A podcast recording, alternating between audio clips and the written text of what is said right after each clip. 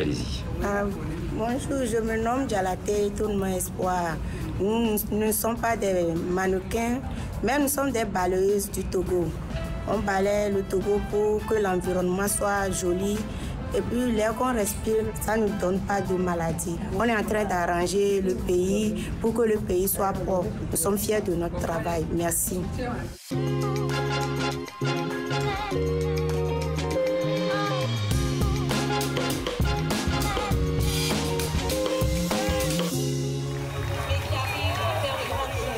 Cela ne s'était jamais vu.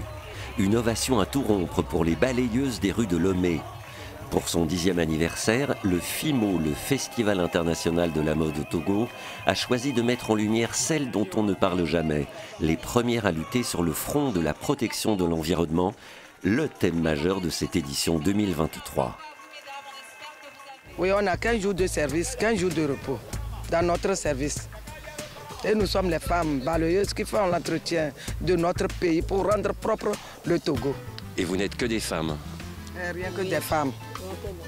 Mais pourquoi il n'y a pas d'hommes? Non, notre métier ne demande pas les garçons, rien que les femmes. Et pourquoi? Les femmes volontaires.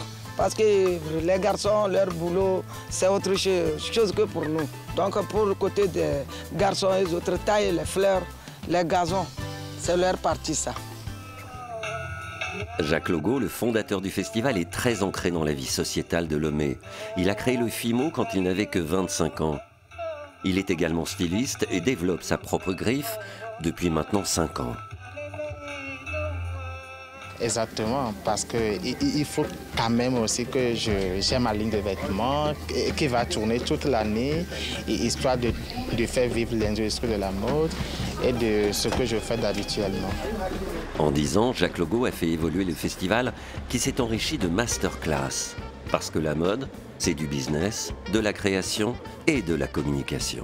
Pour cette dixième édition du festival, euh, nous avons élaboré un programme vraiment très alléchant, un programme très lourd. En fait, euh, on a contacté les artistes plasticiens, vu que le thème c'est la protection de l'environnement, le recyclage. Cette exposition a été intitulée euh, le troisième vie, c'est-à-dire qu'on a donné une, une, troisième vie à ces matériaux déjà utilisés. Nous sommes en train de faire un talk show avec les make-up artistes, avec les maquilleuses, parce que l'industrie de la mode aujourd'hui, on ne peut pas faire de la mode sans utiliser les make-up artistes, ensuite aussi les photographes, parce qu'après un défilé de mode, il faut forcément que les images soient beaux et belles, il faut que les images soient nettes. On a invité des photographes professionnels qui maîtrisent bien le domaine de la mode.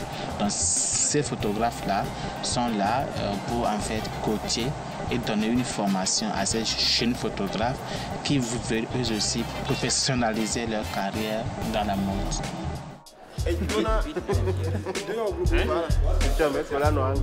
Pour moi, prendre une image, c'est comme si je donnais, je colorais, on me donnait une page vierge à colorer et j'essayais de colorer à ma manière. Donc c'est important pour moi l'image. Ça veut dire raconter une histoire.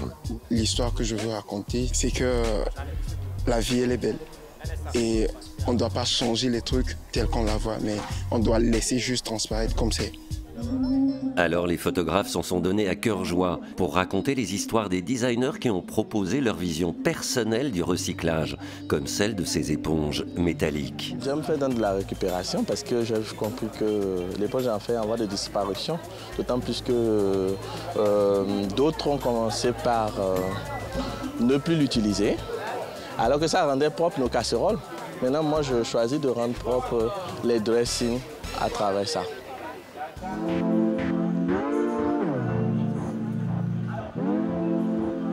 Alors, recyclage toujours Recyclage toujours. Donc j'ai fait du bling bling.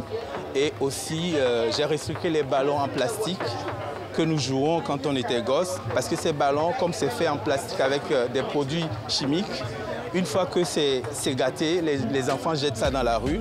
Et je me suis dit, si je récupère ces ballons-là, pour montrer aux gens que ces ballons ont aussi des effets néfastes sur notre, notre environnement, notre terre. Et le vêtement, les vêtements existent et ce sont des véritables vêtements. Oui, ce sont des véritables vêtements et j'ai juste voulu euh, ajouter euh, cette touche de ballon pour sensibiliser.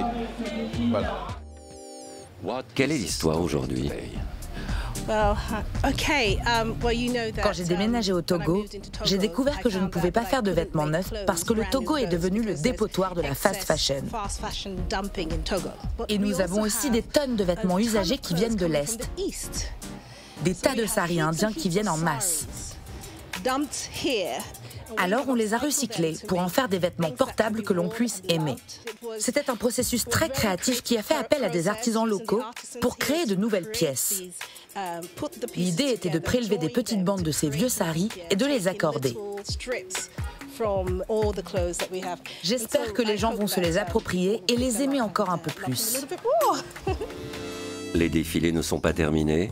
La nuit sera longue, surtout pour elles, les héroïnes du jour, les balayeuses de Lomé.